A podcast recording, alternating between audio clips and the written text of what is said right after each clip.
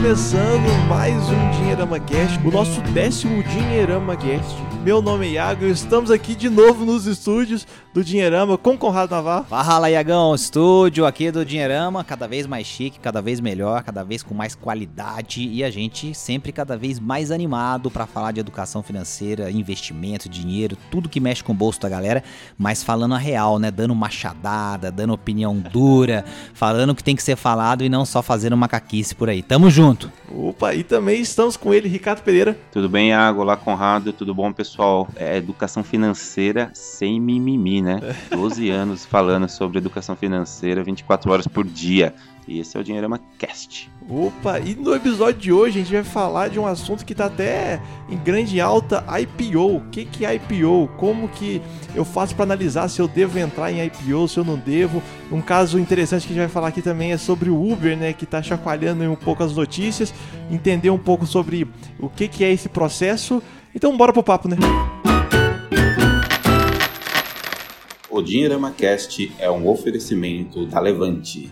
A Levante está aqui para empoderar você na construção do seu patrimônio e na realização dos seus maiores sonhos. Acesse www.levanteideias.com.br e baixe gratuitamente o relatório E Eu Com Isso, e você terá acesso às notícias e opiniões que impactam seus investimentos ajudamos você a investir de forma eficiente e descomplicada, bem longe das armadilhas tão comuns do mercado financeiro.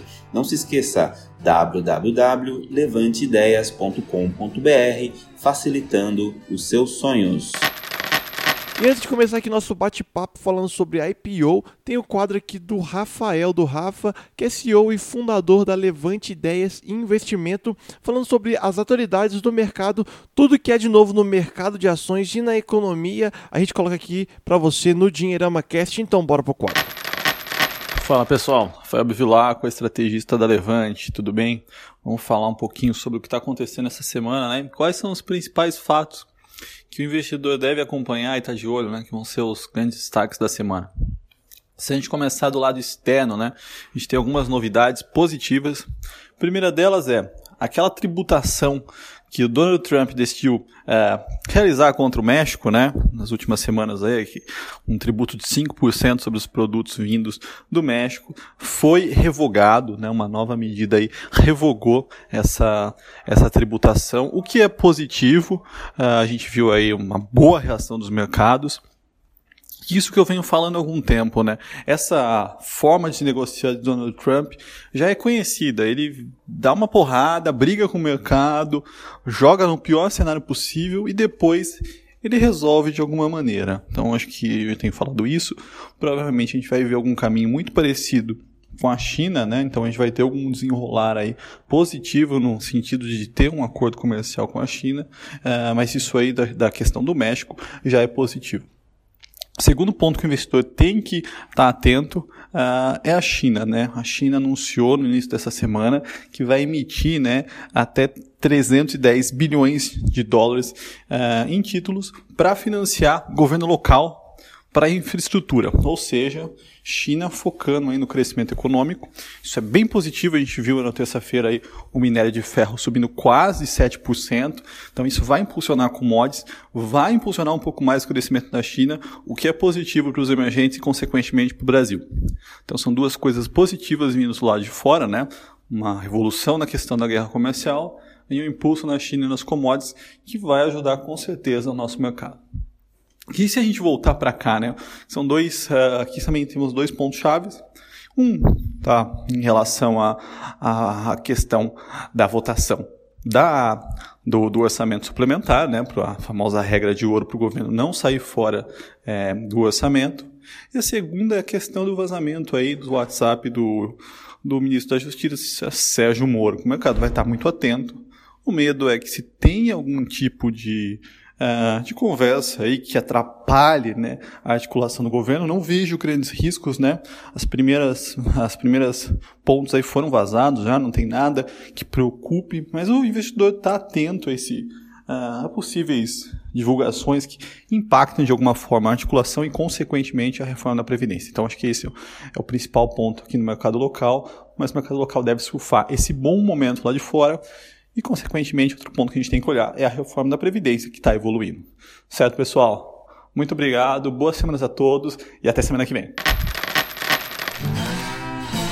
Iagão, IPO, você bem direto já no começo.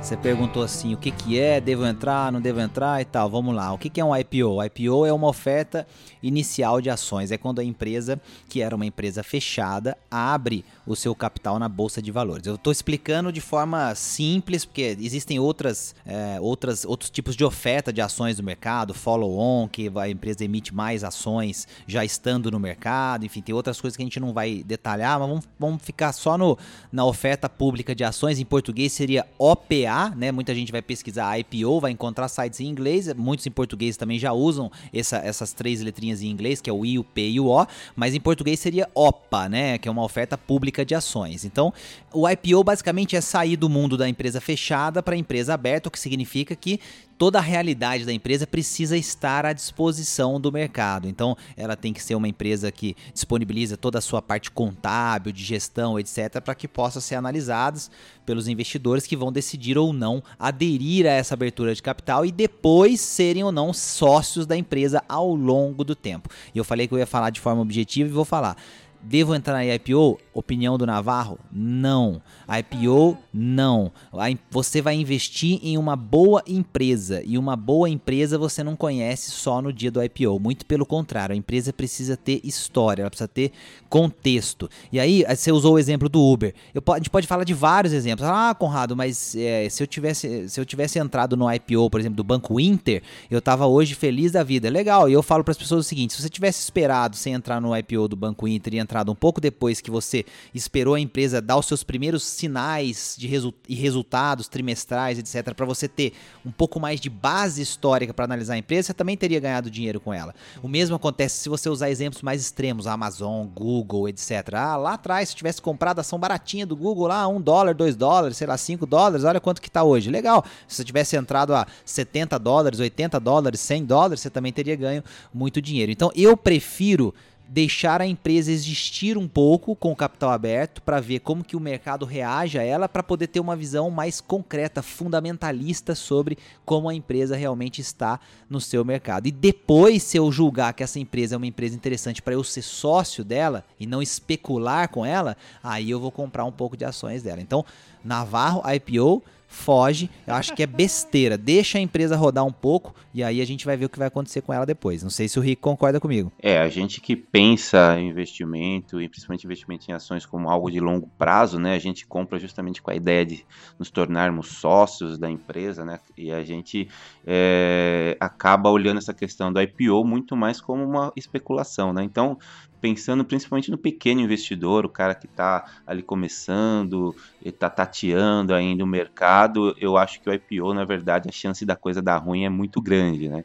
Principalmente por conta das variáveis, né? Nada impede até que o, naquele primeiro momento a empresa simplesmente não acaba, acaba passando por um momento difícil e o, o mercado está analisando aquilo, porque o mercado vive de expectativa, né? Então o mercado já está de olho em coisas que vão acontecer lá na frente e no dia do IPO simplesmente as ações desabam né? O caso do Uber aí, talvez por ter tomado as páginas aí dos principais jornais revistas no mundo todo, seja um bom exemplo disso. Então, acho que é legal você ter a consciência de que é, a volatilidade nesse primeiro início pode ser muito alto, tanto para baixo quanto para cima. Agora, quem pensa no longo prazo, acho que vale muito mais a pena você esperar para ver o que vai acontecer com a empresa. Tem muita coisa legal nesse programa e a gente acho que já começou com a corda toda.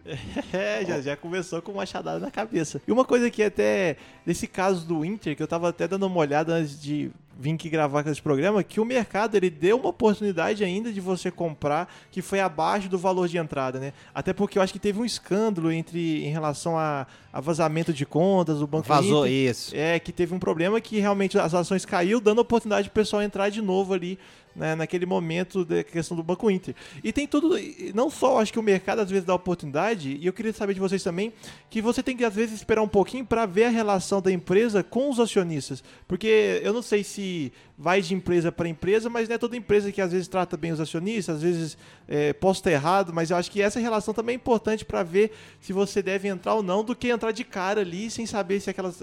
se, lá, se eles tratam bem, dão informações, enfim, que às vezes.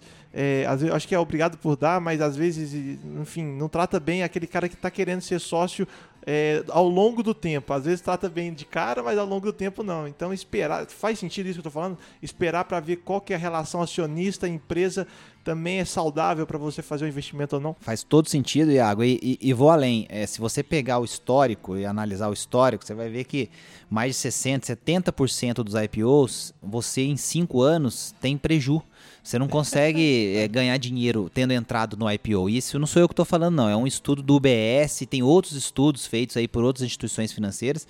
Inclusive esse que eu estou olhando agora, que é foi um estudo feito de 1975 a 2011. A gente está falando, né, a gente está em 2019, tudo bem que tem. É, depois eu tenho alguns dados mais atualizados, mas você pegar essa janela de 75 a 2011, você, em mais de 60% dos IPOs, em 5 anos, você perdeu dinheiro. Quer dizer, então é, não faz sentido nenhum você entrar na abertura de capital, a não ser que você, claro, é, tenha informações que o investidor que está de fora não tenha. Sei lá, se você está lá dentro da empresa, você vai ter opção, né, o, o, famoso stock options, por exemplo, você vai ter opção de ações. Então, quando for abrir o capital, você já começa com algumas ações na sua mão, ou é, você tem, sei lá, uma informação, um inside information qualquer, que, que inclusive é, é, você nem poderia ter, né, em tese né? Porque o inside information é algo é, passivo de punição e multa, etc., pela CVM.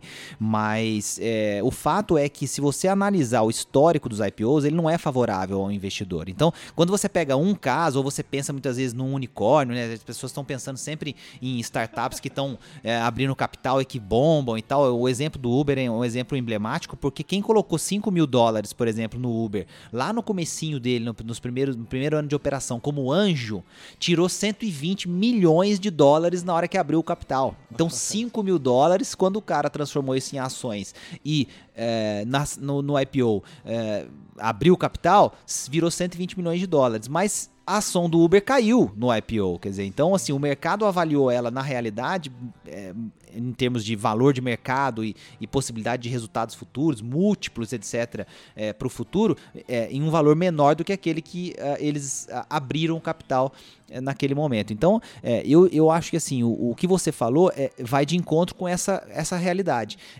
o mercado precisa conhecer a empresa. Então, assim, a empresa precisa não se provar para o mercado. Isso é uma coisa que muitas vezes as pessoas também falam. Ah, a empresa vai. Não, a empresa precisa se provar para o acionista. E como é que você sabe isso? Justamente o que você falou. Você tem que ter um histórico. Então você tem que ter, você tem que ver como é que a empresa vai administrar o seu dia a dia depois que ela abriu o capital. Porque aí ela vai ter que todo trimestre eh, colocar o resultado à disposição, fazer uma, um, o que eles chamam de é, o, o, a, a, chamado call, né? O, o, vão pegar um telefone, por exemplo, e fazer uma, uma eh, uma, reunião apresentada pelo presidente, geralmente ou pelo diretor financeiro, o diretor é, que, que trabalha com a questão é, é, operacional, em que ele vai falar o que, que, a empresa fez durante aquele trimestre, por que, que os resultados são esses, o que aconteceu, o que, que espera para o futuro. Quer dizer, você tem que acompanhar isso com calma e aí você vai olhar e falar assim: não, peraí, essa empresa vale ser sócio. E aí você também vai olhar os múltiplos da empresa. Ah, peraí, quanto que as pessoas estão esperando ganhar com essa ação? Aí tem um famoso indicador que chama PL, né, preço-lucro, você vai ver lá, por exemplo, o PL dá em é, 45 vezes. Então as pessoas esperam é, dobrar, é, recuperar o seu investimento em 45 anos mais ou menos naquela empresa. Poxa, mas peraí, tá muito isso, né? Não, acho que não faz sentido. Então a empresa está sendo vendida a um preço muito caro, tá sobrevalorizada. É, você vai analisar isso, claro, é, comparando o seu PL com concorrentes, comparando com outros é, empresas do mesmo segmento, comparando com o mercado como um todo. Não é só esse indicador. Eu estou dando um exemplo, sim, sim. né? Que você olha para entender um pouco se a empresa tal tá não está sobrevalorizada. Então, assim, eu acho que isso só vai, você só vai ter massa crítica de conteúdo, informação, etc, para avaliar isso com o tempo. Ah, perdi um IPO de um negócio que bombou. As pessoas ficam muito, é, sabe, elas ficam desanimadas porque perderam uma chance de ganhar dinheiro. Esquecem que tem muitas outras no mercado enquanto ele está se lamentando. Então, é, você tem uma probabilidade maior de perder dinheiro no IPO do que de ganhar. Só esse fato para mim já basta para você não entrar. Ou quando você entrar, você entrar entendendo que você tem uma chance maior de perder do que de ganhar. Se tudo ok para você, porque é o dinheiro do risco mesmo, você vai arriscar e tal, porque vai que explode tudo mais, você ficou é, um resultado incrível, tudo bem. Mas é, não é aquela coisa de entrar com esperança. Tem que entrar entendendo que o mercado precisa conhecer o negócio, a empresa. E a empresa tem que se provar para os seus acionistas que vão acompanhar. E aí outros novos acionistas entrarão ou não, dependendo do resultado de como que ela lida com essa realidade depois. Então eu sou contra entrar em IPO porque eu acho que não tem necessidade, você não tem que ir correndo. A empresa acabou de abrir o capital, ela vai estar tá lá amanhã, depois de amanhã, no ano que vem, ou pelo menos você espera que ela esteja. E aí você analisa com calma para entrar nela no momento em que você tiver realmente convencido de que vale a pena ser sócio dela. Você não está especulando com ela, é ser sócio dela. Ah, mas eu quero especular na bolsa, é trade, então bom, aí não é aqui porque o nosso perfil não é esse dentro do nosso contexto de investimento. Não, só, só pontuar uma coisinha, Iago, a gente está falando do IPO sob o ponto de vista do investidor, né? Mas é legal também dizer que quando uma empresa decide fazer um IPO, né, ela já tem um relativo pelo menos teoricamente, já tem um relativo sucesso, né? O processo do IPO é um processo caro, vai gastar muito dinheiro com advogados, enfim, todo um processo burocrático, né? Então, é, eu acho legal deixar claro que isso, que é, o, o, IPO acaba sendo basicamente como um dos passos que, de certa forma, mostram que a empresa alcançou um determinado sucesso. Então, ela vai normalmente usar essa grana né, que ela captar com o IPO para fazer para crescer mais, enfim, acho que é, é, é, legal a gente colocar isso porque de repente a gente tem uma visão sob o ponto de vista de, do investidor dizendo que talvez não seja o momento interessante para investir, mas isso é a nossa opinião, não quer dizer que a gente não acredita simplesmente nas empresas que estão abrindo ou, ou que pensam em abrir o IPO. Acho que tem o seu valor, vale a pena você colocar dentro de uma estratégia sua, né, e você deixar isso bem claro dentro do seu, do seu planejamento,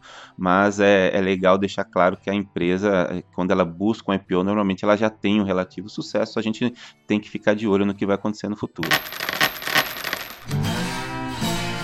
Só para fechar esse loop que o Rick abriu agora, Iago, e, e o pessoal que está ouvindo a gente, o, o IPO, é, a empresa, quando tem esse sucesso que o Rick falou, é, significa que ela teve muitas rodadas de investimento, provavelmente. Entraram investidores anjo, entraram fundos de venture capital, etc. Um monte de coisa nela, enquanto ela estava ainda com capital fechado.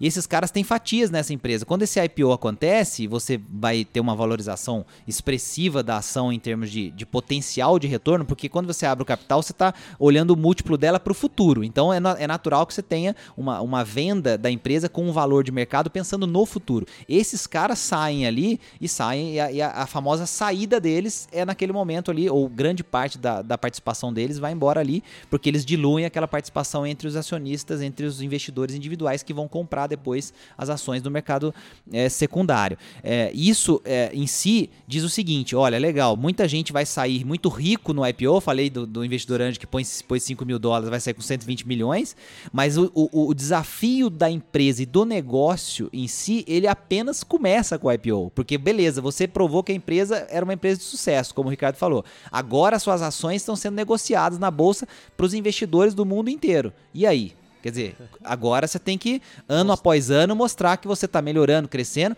e vai dar lucro, porque muitas dessas IPOs, dessas startups e tal, o cara chega, inclusive, a abrir capital dando prejuízo. Sim, então, sim. assim, você vai ser sócio de uma empresa que dá prejuízo, eu não sei onde faz sentido isso, a não ser que você tenha realmente uma um futuro brilhante do prejuízo para o lucro, com alguns movimentos que ninguém está percebendo. Mas eh, você seria sócio de um amigo seu que tem um negócio na esquina e que o cara fala assim para você: olha, é, eu tenho aqui esse, esse, essa minha lojinha aqui, mas olha, eu tô há três anos funcionando e nunca deu lucro essa lojinha. Mas entra de sócio comigo porque logo, logo nós vamos fazer uma revolução nessa loja aqui e ela vai pum, virar do dia para, né, sabe? Sim, então assim, cuidado, né? O, a empresa abriu capital, ela começou a história dela diante dos investidores individuais e ela vai ter que abrir tudo para as pessoas decidirem ou não se ela vale a pena. E aí uma coisa que eu adoro, cara, daqueles caras é, Benjamin Graham, Warren Buffett, esses investidores fundamentalistas.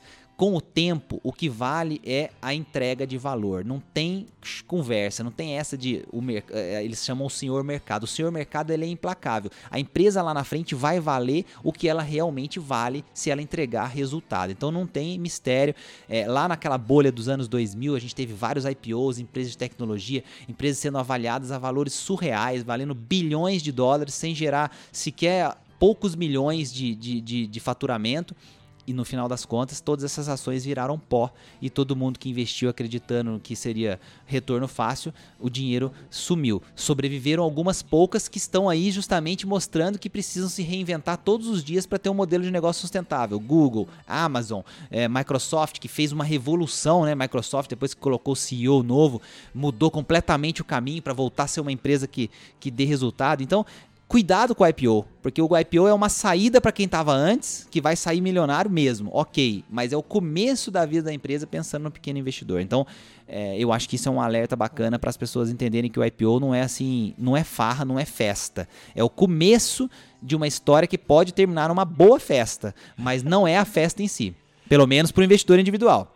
É, é, é, isso que eu fico até. Um dia estava refletindo em relação ao próprio caso do Uber, né? Que ele, pelo menos o, pessoal comentava que eu vi alguns, alguns ah, é, textos, enfim, que falava que o Uber ainda não lucrava, mas enfim, ele já estava no, no mundo to todo, né? Você consegue pegar Uber na China, nos Estados Unidos, mas como que funciona isso? Será que, será que é um negócio que acaba sendo. É, acaba floreando demais não só essas startups como o Uber? Eu acho que também o Spotify tinha comentado que acho que foi o primeiro ano que ele lucrou, acho que foi ano passado.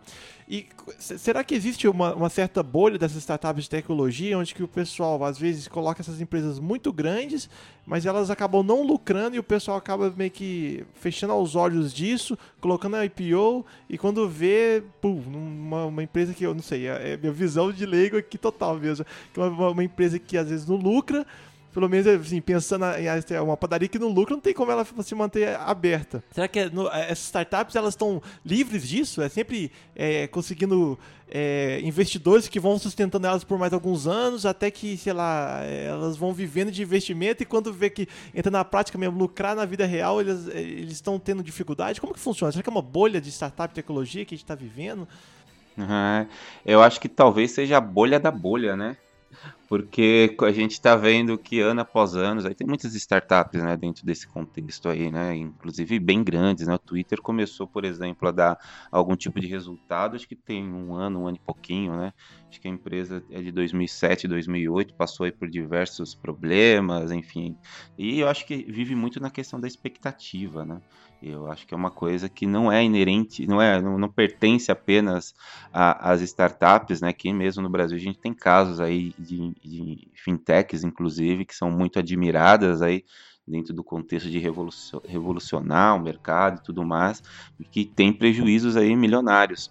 Então, é, é, é, talvez não exista ainda uma resposta definitiva para isso. Eu acho que a gente vai precisar engatinhar aí durante algum tempo para ver exatamente o que vai acontecer. Acho que se a gente for analisar o contexto histórico, né, principalmente levando em consideração a bolha dos, do, do, começo dos anos 2000, acho que é um cenário um pouquinho diferente, porque as pessoas mais ou menos já entendem um pouquinho mais de tecnologia, né?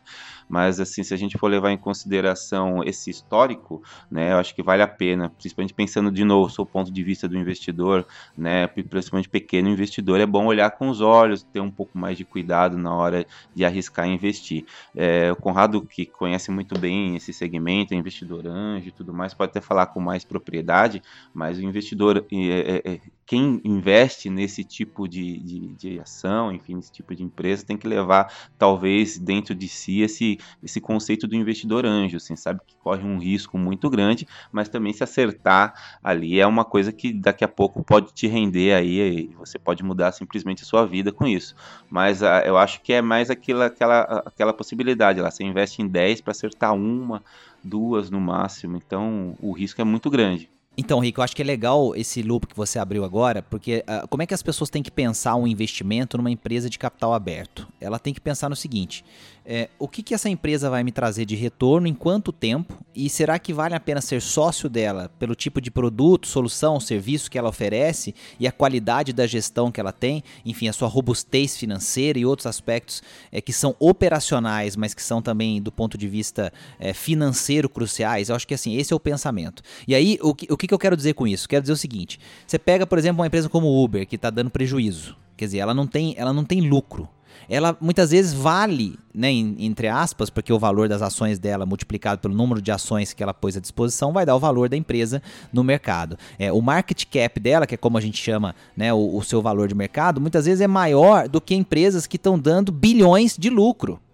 Entendeu? Então, assim, como é que você eh, avalia isso do ponto de vista racional? Peraí, eu tenho uma empresa que já dá bilhões de lucro, ou que dá milhões, ou quase é, bilhão de lucro, que tem uma robustez financeira interessante. Tudo bem, não é um negócio de tecnologia que, que pode ter um crescimento exponencial, maluco, e, e de repente conquistar o mundo inteiro e, e, bombar. Mas você tem um negócio que, do ponto de vista de gestão operacional e resultado, que é o principal, é melhor do que aquela outra. E ela tem um valor de mercado parecido ou até mesmo inferior inferior.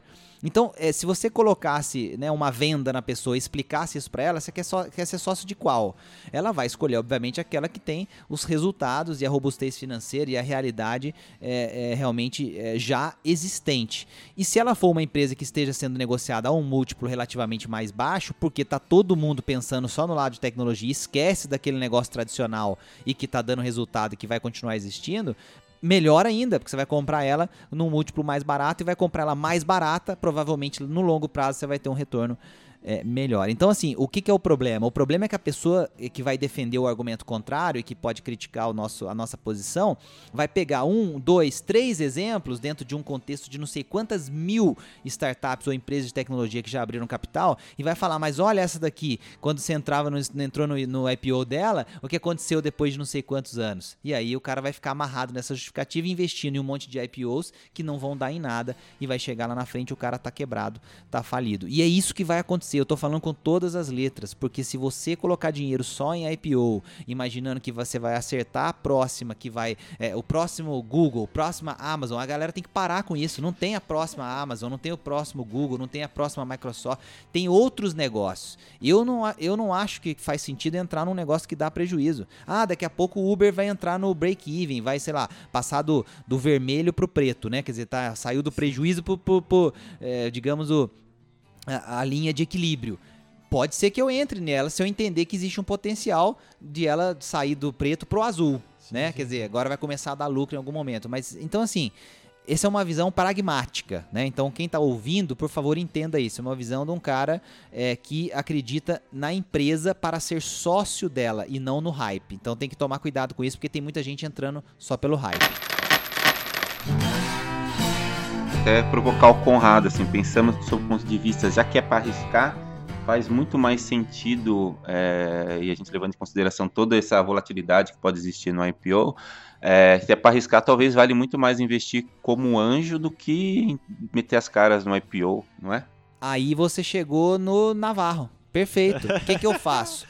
É, eu tô na bolsa como um investidor que pensa em boas empresas para ser sócio. E eu tô como anjo junto com um grupo grande de investidores pensando no quê? Em criar uma teoria de portfólio na prática, que significa você ter 500, 600, mil startups dentro do, desse grupo e desses mil você vai acertar um unicórnio ou uma empresa que vai ter uma valorização muito alta que pode abrir o capital. E lá na abertura de capital, eu como investidor anjo, vou sair da empresa com uma bela de uma grana no bolso, mas eu investi nela como anjo pensando nisso, então arrisquei demais, porque eu vou ter de mil empresas talvez um unicórnio, que a estatística, a probabilidade é mais ou menos essa, por isso que o número que a gente quer no grupo de investidores é mil, porque de mil você acha geralmente um unicórnio. E aí na hora que você abre o capital dele, você como investidor anjo ou como fundo de venture capital, etc., você sai com dinheiro no bolso. A história da empresa está apenas começando. A do investidor anjo, naquele momento dos investidores, está terminando, porque ele vai pôr o dinheiro no bolso. Agora, se você quer investir para ser sócio de uma empresa, é outra coisa. Se for para arriscar, faz isso que o Rico falou, que é exatamente o que eu faço. Eu tenho uma parte do patrimônio em investimento anjo, que é mega arriscado, posso perder tudo, mas aquele dinheiro eu posso perder. Eu sei que se eh, não acontecer nada de bom, aquele dinheiro não vai me fazer falta. E eu tenho investimento em boas empresas que eu quero ser sócio delas para receber dividendos, para participar dos resultados, etc., na bolsa de valores. Que aí a volatilidade da bolsa nem me interessa muito. O mercado caiu, todo mês eu vou lá e compro um pouquinho. O mercado subiu, eu estou comprando. Caiu, eu estou comprando. Eu quero ser sócio daquela empresa. Eu não quero especular com ela. Cara, quando você enxerga isso, Rick, tudo fica mais fácil. Para de ser um videogame e as pessoas passam a entender que você vai ser sócio quando a empresa tem capital aberto e você vai arriscar quando você pega o seu dinheiro e põe num negócio que está nascendo e você pode perder todo aquele dinheiro porque pode dar errado. Se as pessoas entenderem essa dinâmica, elas já vão ver que o IPO não faz sentido. Porque o IPO é o começo da história, e no começo você não sabe nada. Né? Ou você estava nela e você saiu ali no IPO, ou você espera, amadurece e depois você entra se você achar que aquela empresa é interessante para você ser sócio dela. Se, se, se, tirar esse lance de ser sócio, para mim já não serve, porque para mim as empresas de capital aberto são para você ser sócio. Se for pra especular, fazer loucura, aí é o que o Rick falou, vai fazer outra coisa, arrisca abrir um negócio próprio, é, vai, vai fazer, sei lá, trade com opções, vai fazer coisas que são muito mais explosivas, a arma de destruição em massa, mas que aí se der um resultado incrível, beleza, você faturou tudo, se você perdeu o dinheiro, acabou. Agora, as empresas boas estão aí para você serem sócios delas e o IPO não é definitivamente a melhor hora para você entrar. Eu estou sendo taxativo, tem gente que discorda de mim no mercado, mas enfim, cada um com a sua opinião, né, Rick? Exatamente. Acho que o fundamental é isso. É você olhar a empresa com carinho, olhar os fundamentos dela. Isso você vai conseguir com um pouquinho de tempo, né? Até porque, sob o ponto de vista, depois que a empresa abre o capital, tem uma série de regras que ela vai precisar cumprir, vai mudar a legislação, os gastos dela, por exemplo, dentro dessa parte de contabilidade, né? A gente está falando de Brasil, então são imensos, tem uma série de coisas aí que é, a gente só vai descobrir no decorrer do tempo. e uma coisa interessante, então, por exemplo, vamos supor que tem alguém que está ouvindo a gente que não concorda, quer fazer o IPO, por exemplo, lá no Uber. Como que funcionam essas bolsas? O cara, por exemplo, o Uber é uma empresa que ela abriu bolsa é, acho que não sei, nos Estados Unidos e isso vira uma opção para comprar aqui também. Como que eu faço para poder investir no IPO sendo um investidor brasileiro, é, tendo acesso às corretoras que eu já tenho? Como que eu faço para poder investir nesse caso? Então, na verdade, você tem que ter conta numa corretora lá para você investir numa ação que está sendo negociada na bolsa de lá. O que acontece aqui em alguns é, em algumas, com algumas corretoras que elas criam um, produto chamado COI, que é um, né, um certificado de operação estruturada, que você investe em reais aqui dentro do mercado nacional e eles estruturam junto com um banco emissor um produto, um título que vai comprar ações lá fora e fazer uma estratégia que tenha exposição a essas ações lá fora. Então, essa é uma forma de você investir em algumas empresas lá de fora através do Brasil. Mas o, o para você comprar a ação de fato e ser sócio do Uber, você vai abrir uma conta numa corretora lá fora o que o brasileiro pode fazer. Então isso é uma coisa que ele tem que saber. Ele pode fazer isso, não tem problema nenhum. Ele vai é, abrir o processo todo online, vai escolher uma corretora lá fora, tem várias corretoras. É, ele pode abrir essa conta lá fora com seu passaporte, os documentos todos que eles vão pedir. É, e ele vai fazer uma transferência, uma, um transfer né, internacional, né, uma, uma operação wire que eles falam. Você vai ter, lógico, uma questão do câmbio e tal, né, a sua quantidade de reais vai virar X dólares lá naquela conta e você vai declarar no seu imposto de renda tranquilamente no Brasil que você tem é, determinados investimentos lá fora no valor de tantos, é, equivalente a tantos reais, né, na conversão é, do dólar. Não tem problema nenhum. Você pode investir em qualquer lugar do mundo. Não, isso não é problema. Você, como brasileiro, mora aqui, mas você tem seu patrimônio alocado em lugares diferentes. Então, é, como é que um brasileiro pode investir no Uber? Tendo conta lá fora, numa corretora e comprando e negociando as ações lá fora. Ou, em algum momento, se alguma corretora estruturar um COI com ações do Uber dentro dele. O que eu acho que vai ser difícil acontecer, até por conta da volatilidade muito grande das ações do Uber, por conta de tudo que nós já falamos. Geralmente, COIs são de ações mais sólidas, de empresas mais sólidas, mas essa é uma outra possibilidade. E, e em relação, não sei se tem diferença em relação a IPO aqui no Brasil e IPO fora. Eu imagino que um, uma empresa que decide fazer um IPO aqui no Brasil, ela passa por mais dificuldades em relação à quantidade de pessoas para poder entrar no, no investimento de abertura dela. Eu posso ter errado. Como que funciona pro lado empresa? Porque acho que tem um caso recente, né, que a Stone, que é uma, uma empresa de maquininha de cartão de crédito, ela parece que ela, em vez, ao invés de fazer um IPO aqui no Brasil, ela fez na Bolsa de Nova York, né? Como que funciona para uma empresa essa relação escolher fazer o IPO aqui no Brasil, é, lá fora e para o investidor também? Se ficar, às vezes, ó, se o cara já é favorável ao IPO, será que o que, que deve considerar em, em IPO aqui no Brasil, né? Empresas brasileiras? É, o Rick explicou bem a questão de que no Brasil o processo ele geralmente mira empresas que já são maiores, tem valor de mercado maior, porque é um processo mais caro e mais complexo. Lá fora, uma, uma empresa que fatura poucos milhões de, de, dólares já pode abrir o capital na bolsa e o procedimento é relativamente simples. Né? É claro que ele é, ele é um pouco moroso, tem um custo, mas ele é muito mais acessível do que para o Brasil. Então, empresas no Brasil que abrem capital geralmente são empresas é, que têm um valor de mercado de mais de 100 milhões de reais é, ou é, próximo disso. É, essa é uma, uma coisa que já limita um pouco o nosso mercado. Basta a gente lembrar que a gente tem 340 quase ações, 336 empresas listadas na bolsa. E lá fora, se você somar a Nasdaq e a Bolsa de Nova York, você passa de 5 mil empresas de capital aberto. Então a diferença é gritante é, por conta também disso, né? É, outra coisa que é interessante reforçar é que assim, a, a, não há uma diferença em si do que o processo significa, que é abrir o capital né? Quer dizer, você pegar uma parte da empresa e liberar essa parte da empresa para ser negociado no mercado secundário para que as pessoas compram, compram e vendam essa participação na sua empresa para serem acionistas do seu negócio. O caso do Stone foi mais uma decisão estratégica, a minha visão, tá? Eu não estudei a fundo o caso, mas entendo que foi uma visão estratégica, porque você consegue começar um processo de internacionalização e você capta em dólares, né? Então a, a, a, a emissão lá, é, ela captou em dólares, o que pensando num cenário de Brasil é, foi muito acertado, porque você trazendo o dólar de lá para cá agora, você converte é, em mais reais, inclusive na realidade do Brasil. E eles têm uma, um interesse de internacionalizar a sua operação. Então, é uma empresa de tecnologia brasileira, mas que quer conquistar o mundo. Então, de certa forma, é, foi um passo estratégico. Mas o, o, fato de abrir o capital é igual a qualquer lugar. Qualquer bolsa, né? A empresa lá na Inglaterra abriu o capital na Bolsa de Londres. O que, que ela está querendo fazer? Ela está querendo se tornar uma empresa pública, atrair investidores, né, ter liquidez ali para oferecer e, claro, é, crescer com a ajuda desse. Porque o que é uma oferta, ô Iago? Isso é legal, a gente não falou. Quando você abre o capital, você pega uma parte da empresa, um número determinado de ações que você vai é, especificar e vende. Naquele momento, esse dinheiro entra para a empresa. Você concorda? Peguei uma fatia da empresa e vendi, e aí o IPO foi avaliado em não sei quantos bilhões de, de, de reais, por exemplo. Aquele dinheiro entra para você naquele momento. Que você, você pegou a empresa, fatiou ela e vendeu os pedacinhos. Naquele momento do IPO, aquele dinheiro entra para a empresa.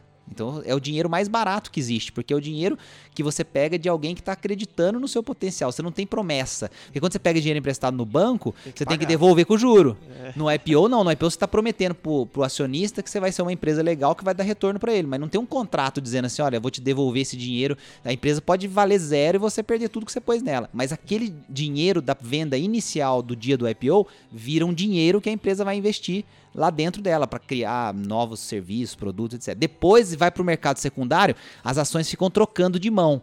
A liquidez importante do mercado secundário, mas o dinheiro da abertura de capital, ela vai investir nas operações dela. Então essa é outra coisa que, lógico, eu, a gente não comentou porque imaginei que tivesse ficado meio que implícito para as pessoas, mas é, é, isso que faz. Você abre o capital para tomar o dinheiro mais barato possível para investir nas suas operações, que é o dinheiro do acionista. Você não tem contrato, você não prometeu nada para ele, se a empresa quebrar azar dele, entendeu? É mercado de risco. Um banco você tem que devolver com juro, um empréstimo você tem que devolver com juro. Então, é, esse é um outro aspecto legal de um IPO. Então, eles fizeram em dólares, imagino que por uma questão de estratégia, então internacionalizar e também tem o câmbio, quando ele traz esse dólar para o Brasil, vira mais reais aqui dentro. Então, é, eu acho que é, é, importante entender isso, né? A empresa abre para tomar dinheiro barato e investir na sua operação e você vira sócio dela. Conrado, uma coisa que eu tava. É, é acho que a gente já está caminhando para o final do programa, mas é uma coisa interessante que não sei se você concorda comigo, o Iago também pode dar a colaboração dele, a gente percebe quanto o assunto IPO desperta a atenção das pessoas, aqui, principalmente aqui no Brasil, mas se a gente for levar em consideração o mercado de ações como um todo, a gente está falando, sei lá, de um milhão de investidores, né? É tão engraçado isso e às vezes a gente percebe que não só com relação a isso, mas sei lá, tem gente pensando em investir eh, começar a investir, mas ainda está devendo, não resolve essas prioridades internas primeiro e fica dando tanto valor para um assunto que de repente naquele momento ainda está um pouco distante da sua realidade. Então, é, é, não sei o que você pensa sobre isso, acho que é legal principalmente pensando sob o ponto de vista da, da, da, consolidação da pessoa como investidor mesmo, né? Pensando na parte das, de investir em ações, pensando como empresa e tudo mais, acho que talvez vale a pena a gente dar alguns passos para trás, né? Preparar justamente uma estratégia aí de investimento e não sair atirando né, naquilo que houve, né? Porque até para não, não ficar dentro daquela possibilidade de você acabar buscando uma coisa tão impossível, né? De acontecer uma coisa, aquilo que você fique rico, milionário da noite para o dia e acaba, na verdade, encontrando uma opção que pode te levar para ruína. Cara, isso aí que você levantou, vou jogar a bola pro Iago, porque aquela, a gente tá falando um monte de coisa aqui, e aí a pergunta que eu deixo pro Iago responder, como um cara que tá começando o seu mundo de investimentos, é: depois de tudo que a gente falou, a gente, né, e vem falando nos podcasts, a gente falou de várias coisas, planejamento, a gente falou de é, carteira de investimentos, a gente falou de fundo de investimento imobiliário, a gente falou de tesouro direto, etc. O que, que faz sentido? É pegar o dinheiro do dia a dia e ir lá botar num IPO? Não é. Quer dizer, é, é, é montar, é gerenciar, administrar. E aí, se é para arriscar, você tem várias coisas que você pode fazer, inclusive entrar num IPO, porque, sei lá, você ama o Uber, acha que o Uber é incrível, ou sei lá, qualquer outro IPO aqui da, da do mercado nacional. Mas é, aí jogo pro Iago responder como alguém que tá, né, levou a machadada é. da que a gente brincou no primeiro podcast aqui e toda hora tá recebendo conteúdo novo. Quer dizer, como é que você vê isso, Iago? Porque tem muita gente que tá como você, começando. E às vezes a gente fala coisas que pra gente soam mais óbvias, mas que muitas vezes não fazem sentido para todo mundo. É, é, eu, eu, é que nem eu vejo. Hoje eu tô no processo de fazer a minha reserva de emergência, como já aprendi aqui, vendo os vídeos do Dinheirama. E, aliás, essa, essa questão do IPO aí, eu vejo como uma forma interessante de aprender um pouco sobre é, o mercado, mas estou longe de passar pela minha cabeça em relação a comprar um, entrar no IPO, não. Eu acho que é interessante que é você realmente, como a gente já vem falando, acho que em todos os, os outros episódios, se você está começando a investir, é formar a sua carteira de ó, oh, se está certo. é formar a sua carteira de investimento para conseguiu completar lá os seus seis meses, um ano, dependendo da sua profissão. Mas IPO realmente é uma coisa que é interessante saber, mas é, entrar, quem sabe no futuro aí, vamos ver se a cabeça muda, o jeito muda, mas tá longe da minha realidade de começar a pensar ou não nisso. Eu acho que a gente tem que começar primeiro, eu acho que é juntar dinheiro, sei lá, empreender, ver formas de conseguir construir um patrimônio. É, Pelo menos um... é isso que é a minha cabeça. Não sei se, se o professor Conrado e Ricardo não, aqui... Tá eu... certíssimo. Eu acho que tem uma frase muito legal, não é uma, na verdade não é uma frase, né? A parte da filosofia de investimento em valor que eu é, gosto de estudar bastante, que que são esses caras que eu já mencionei, é, Buffett, Graham, Peter Lynch, o Greenblatt, tem vários caras bons aí para aprender isso. É, o que eles falam é o seguinte: se, se, geralmente o barulho, o vapor em volta de um negócio é muito grande, cu toma cuidado porque geralmente é furada. Então, assim, é, aquilo que é, que é investimento em valor, geralmente tem pouca gente olhando, você que vai encontrar garimpando e tal. Então, assim, tomar muito cuidado com o que é muito barulhento, porque o que é muito barulhento vai atrair muita gente só pelo barulho e não necessariamente pelo conteúdo. E aí, como eu falei, o tempo é implacável. Né? O tempo vai dizer o quanto aquilo tinha ou não tinha valor. E se você entrou só pelo barulho e só tinha mesmo barulho, o que acontece na prática é que você perde dinheiro. Então a gente não está falando de videogame, a gente não está falando de brincadeira, a gente está falando de dinheiro real. Então tomar muito cuidado com isso. Eu acho que se, se, se colocar tudo isso que a gente falou nessa, nessa, nesse né, liquidificador aí do, dos investimentos, das finanças e tal, e bater, vai sair uma vitamina boa. Mas tomar cuidado, porque se você colocar uma coisa só, a vitamina não adianta nada, só sai aquele sabor. Então, eu acho que esse é o, o a essência da coisa, né? Tomar esse cuidado para entender os riscos de cada possibilidade e aí alocar o seu patrimônio de acordo com o seu perfil e, claro, com o que você conhece de cada investimento. Se fizer isso, não tem erro, porque se arriscar o dinheiro que pode arriscar e perder, sabendo que poderia perder, não tem problema, o cara não vai ficar chateado. Agora, se arriscar porque ouviu falar, perder tudo. Teve gente que vendeu casa, carro, apartamento na época lá atrás para investir em ações da OGX, por exemplo. Teve gente que agora recentemente caiu num golpe de uma empresa lá do sul que dizia investir em criptomoedas e teve gente que vendeu casa, carro, apartamento para pôr dinheiro nos caras e os caras sumiram com o dinheiro. Agora a polícia está tentando reaver. Então, é, cuidado com o que é barulho, com o que é vapor e vai estudar com calma, tranquilo, que aí dá certo, né, Rick? É isso aí, Conrado. É, a gente percebe justamente isso. A gente está 12 anos observando isso de perto, né? Então, quando sai IPO, a gente vê as empresas de research faz relatório, acaba vendendo como um produto, fazendo como chamariz para as pessoas assinarem outros. Então, como você falou, quando tem muito chamariz, é bom você desconfiar e ficar atento. O Dinheirama Cast é um oferecimento da Levante a Levante está aqui para empoderar você na construção do seu patrimônio e na realização dos seus maiores sonhos. Acesse www.levanteideias.com.br e baixe gratuitamente o relatório E Eu Com Isso, e você terá acesso às notícias e opiniões que impactam seus investimentos ajudamos você a investir de forma eficiente e descomplicada, bem longe das armadilhas tão comuns do mercado financeiro. Não se esqueça www.levanteideias.com.br, facilitando os seus sonhos.